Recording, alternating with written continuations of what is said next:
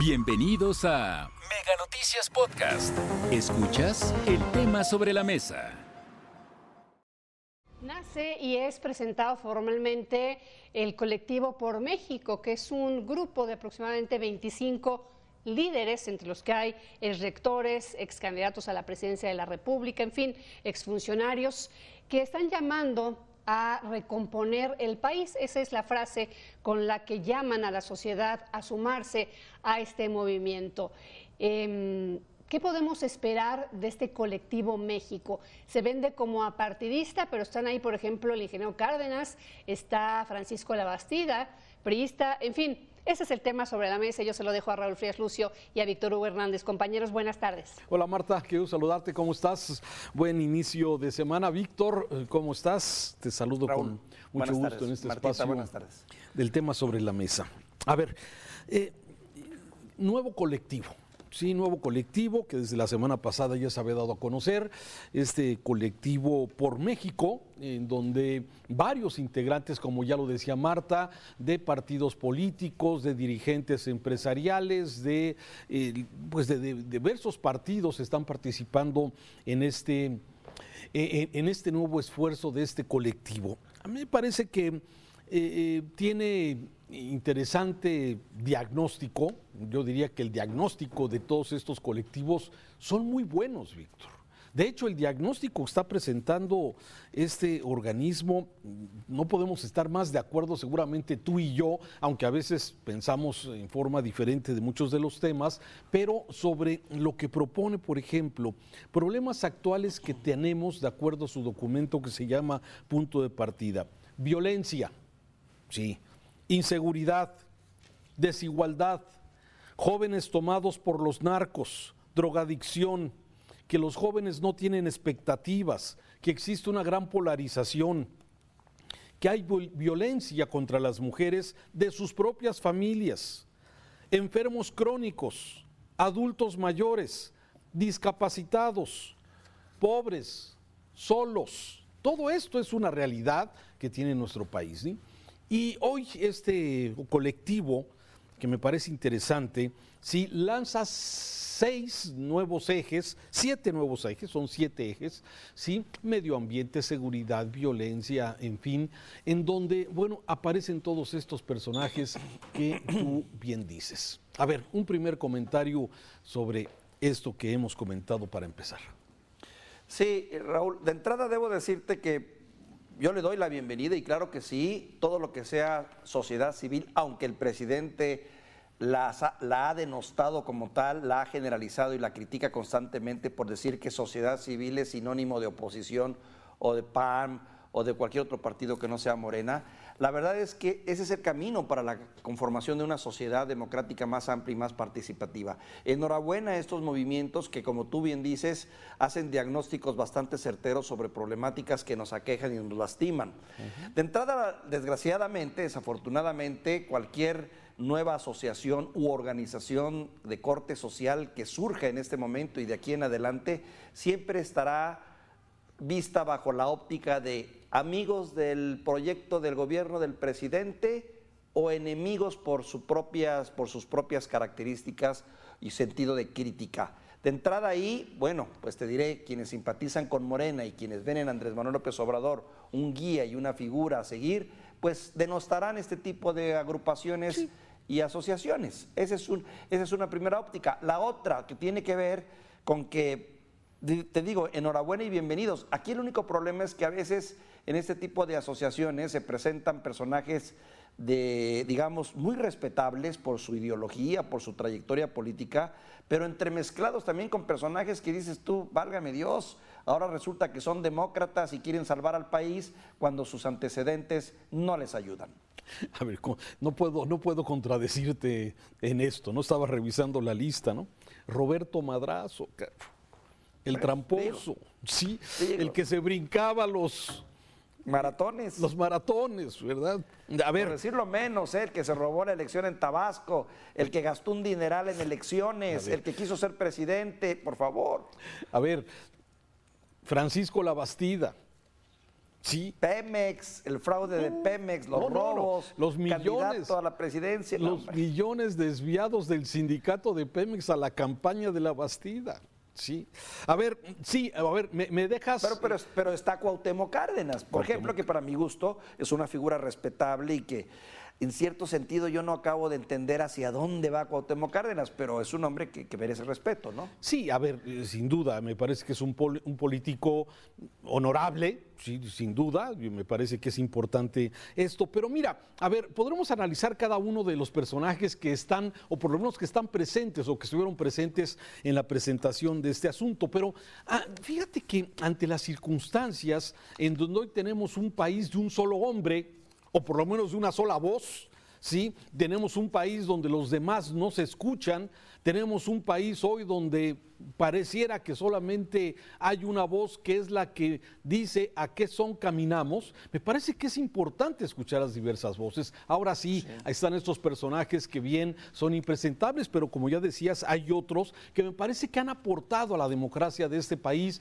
con su lucha desde las actividades eh, sociales, desde la vida cívica. Y sí, bueno, también hay mucho político. Estaba viendo Dante Delgado, Chertoriski, Xochil Patricia Patricia Mercado, Josefina Vázquez, José Narro, Ivonne Ortega. Y sí, la verdad es que la lista de políticos pues es muy larga, pero me parece que también tienen derecho, sí, a, participar. Me parece que a pesar de que muchos de ellos han sido señalados por lo que tú bien ya mencionábamos, solamente por recordar a dos de ellos, me parece que no se puede ensuciar el nombre de todos los demás participantes en una propuesta que pretende porque ya revisé los siete puntos, los siete ejes, sí, que pretende simplemente discutir cómo y qué tipo de país queremos. Entonces, me parece que es bienvenido de alguna forma esta, eh, esta iniciativa de este colectivo por México, porque, bueno, propone discusión, pone de hecho sobre la mesa diferentes perspectivas y puntos para comentarlos y desde luego tener ese, ese diálogo, cosa que hoy, Víctor, y no me dejarás mentir en esto, no hay diálogo. No podemos, no se puede discutir. No, es más, no se puede hablar de algún tema donde estamos tan polarizados que sale un tema, el tema, eh, sale un tema importante, como la violencia, por ejemplo, e inmediatamente se politiza, ah, si criticas la violencia es que estás en contra de mi presidente López Obrador. No puede ser esto. A ver, totalmente de acuerdo contigo, claro, y vuelvo a insistir, sí se necesita este tipo de organizaciones, más sociedad, civil, eh, protestando, discutiendo, analizando, que gobierno incluso, ¿no? Y además este, yo veo con envidia cómo en otros países se organiza la sociedad como tal y sale a manifestarse y a echarle en la cara a los malos gobernantes que se larguen, que se vayan y logran cambios sustanciales, algo que rara vez ves en este país donde nos falta mucha educación política y mucho sentido de participación y entender que lo público es también nuestro como también me queda claro que, bien dice ese, ese poema del siglo XVIII, XIX, hay rasgos de bondad en el malvado, hay rasgos de, maldad en el virtuoso. Y es cierto, todos ellos tienen derecho a expresarse y claro, finalmente el señor Madrazo, si quiere formar parte de esta agrupación, adelante o si el señor eh, Cuauhtémoc Cárdenas lo quiere hacer o Francisco Labastida lo quiere hacer bien, pero también nosotros como ciudadanos tenemos derecho entonces a creer o no creer, que es ahí donde empiezan los problemas. Cuando dices, oye, me gusta el diagnóstico que hace esta nueva asociación colectivo por México, me gustaría sumarme, ¿con quién me van a sentar y con quién me van a poner? Y ahí es cuando el ciudadano decide si apoya o no. A ver, Víctor, pero de eso se trata, de algo que hoy no podemos hacer poder hablar, poder platicar, ponernos de acuerdo sobre algún tema. Oye, ¿qué queremos del medio ambiente? ¿Qué es exactamente lo que queremos? ¿Queremos producir energías limpias de verdad o queremos activar la Comisión Federal de Electricidad a través de quemar combustorio y seguir contaminando? O sea, ¿cómo lograr esos puntos medios en las cosas que nos interesa? El tema de la violencia, ¿es suficiente el abrazos no balazos? ¿Nos está funcionando? ¿Estamos satisfechos como sociedad de este actuar de abrazos, no balazos y que la delincuencia sigue creciendo y los homicidios simplemente en el mes de enero ya sobrepasan con mucho lo que pasó precisamente el año pasado del 2022. A ver, me parece que sí tenemos que discutir, tenemos hablar, ni siquiera discutir, hablar y ponernos de acuerdo sobre lo, lo que conviene a este país y no simplemente llevarnos a este nivel de polarización donde nada se puede discutir. Por eso yo le doy la bienvenida a esta iniciativa y que ojalá, ojalá, como dices, participación ciudadana en la toma de decisiones. Eso es, mientras que el ciudadano no tomemos las decisiones de este país, los políticos van a seguir haciendo lo que quieran. ¿Sí? Mientras no tengamos involucrados en los planes de corto, de mediano y de largo plazo de este país al sector social, los políticos seguirán haciendo lo que quieren. Y esto me parece que no nos lleva a un buen rumbo, como muchos observamos que está pasando en este momento. Es que también, eh, te debo decir, Raúl, tenemos tal nivel de desprestigio por una clase política que a lo largo de los años ha demostrado una y otra vez no solo su ineficiencia, sino su capacidad para corromper este país, que de veras llega uno muy asustado, ya dices tú, ay caray, ¿con quién me van a sentar o con quién tengo que discutir esto, no? Ante el temor bastante, digamos, solvente o bastante de sentido común de no querrá este personaje político que fue un oscuro personaje de tal año que está plagado de corrupción, imponer su agenda, maniobrar porque eso es lo que luego pasa. Yo veo luego rostros nuevos, caras frescas, jóvenes deseosos de hacer el cambio. Yo veía a la chica que presentaba el análisis de este movimiento y no dudo de su buena intención y, de su deseo de, de, cambiar este país, ¿no? De su emoción y de su amor por México. Lo que me preocupa son los garañones que están luego atrás y que evidentemente luego están jalando para su propio molino, que no siempre es el molino del país. Sí, estoy de acuerdo contigo, sí, pero de ahí la parte del interés de la sociedad civil. ¿Qué ha sucedido con la sociedad civil? Ha dado pasos para atrás.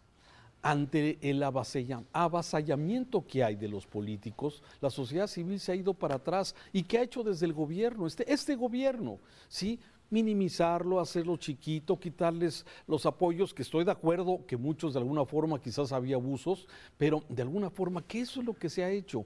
Y la sociedad civil hay que también ser autocríticos somos pasivos, no somos activos, ¿sí? Mientras signifique eh, salir, tomar alguna acción, ya no todo el mundo le entra. Somos muy activos en Twitter, somos muy activos en Facebook, ¿sí? Mucha participación, pero cuando se necesita, ¿sí? Mm, ya ahí no es lo mismo, Víctor. A ver, hay, yo veo dos, dos, si definimos sociedad civil, Raúl, yo, yo entendería dos grandes grupos, por tratar de ser simplista en este análisis. Uno, esa sociedad civil, ese grupo social que es bastante amplio y apoya a su presidente, Andrés Manuel López Obrador. Y hay otro gran grupo de la sociedad civil, del sector social, que no está de acuerdo con las políticas que ha implementado el presidente. Pero donde yo sí creo que coinciden esos dos grandes grupos sociales, y los queremos ver así, es que hoy por hoy hay más conciencia política, Raúl, hay más conciencia de nuestros problemas y se han dicho, y, como nunca, se ha logrado llevar a la palestra pública los desmanes y lo desasiado que ha sido muchas de las gestiones de gobierno, de gobernadores, de presidentes. Pues ahí está Genaro García Luna, claro, está en los Estados Unidos, me vas a decir, claro, allá lo están juzgando, pero en otro contexto nunca habríamos sabido de todo ese tipo de trapacerías y no tendríamos esa conciencia política que yo creo hoy existe más. Ahora nada más hay que ponerla en su dimensión correcta. No se trata de apoyar a Andrés Manuel o no, no se trata de apoyar a un político cualquiera, sino de ponerla por encima los legítimos deseos de la sociedad. Así lo veo, Raúl. Pues sí, o sea, tienes razón en mucho de tu planteamiento, pero aún así me parece que eh, esta clase política que participa o que está participando hoy seguramente debe tener sus intereses pero esta sociedad civil que también ha dejado muchas veces dejar muchas cosas, ¿sí? Y no, y no argumento en este momento el tema de esa definición que a veces simplemente dice o se, se dice desde la atril presidencial del pueblo. El pueblo quiere, el pueblo no, Esa es demagogia. por favor. El pueblo lo dice, el pueblo decide. No, no, no. El pueblo y nada es. Bueno, lo mismo. Por eso, sí, esa, esa figura etérea sí que no, no dice absolutamente nada, pero que se ha explotado correctamente. En fin, yo creo que vale la pena darle la bienvenida a esto. Ahí vamos viendo, yo no quisiera de alguna forma descalificar de entrada esta organización, sino al contrario, darle la oportunidad de que pueda lograr estos diálogos tan importantes y necesarios en nuestro país para ir definiendo qué es lo que sigue. Finalmente, nos guste o no nos guste, si este sexenio este sexenio de la llamada 4T, pues está ya, digamos, en el ocaso de, su último, de sus últimos meses, ¿sí? Y de alguna forma vendrá una nueva reactivación del tema de la política, ya lo estamos viendo con la elección en, en, Coahuila y en el Estado de México, y el próximo año la gran elección. Sí, y vamos a ver finalmente estos temas pendientes que están, como el tema del INE, la definición de los nuevos consejeros, el plan B que propone el presidente y que de acuerdo al INE se trata de destazar a este organismo electoral. Sí, tenemos por delante temas de mucha importancia, ya con una corte que parece ser independiente ante las decisiones que a veces el Ejecutivo daba por hecho que el anterior presidente de la Corte pues daría por bueno todo lo que él piensa. En fin, creo que estamos viviendo tiempos interesantes, Víctor. Y también de balances, Raúl, porque van a ser inevitables los juicios históricos, los balances ya más pesados, más serenos sobre si esta administración fue buena o mala, o si fue buena o mala, en qué sentido, qué si progresó, qué no progresó. También va a haber un juicio, ¿eh? Y ese juicio se va a dar, ya falta poco para que se dé. Vamos a esperar. Ya ves que hoy ya el presidente dice que a lo mejor Calderón no estaba enterado que García Luna tenía relación con los narcos. Ya veremos. Vamos a ver. Víctor, gracias. Saludos, Hasta aquí la información. Recuerda que el tema sobre la mesa ya está disponible en Spotify, Apple Podcast, Google Podcast y Amazon Music. Hasta la próxima.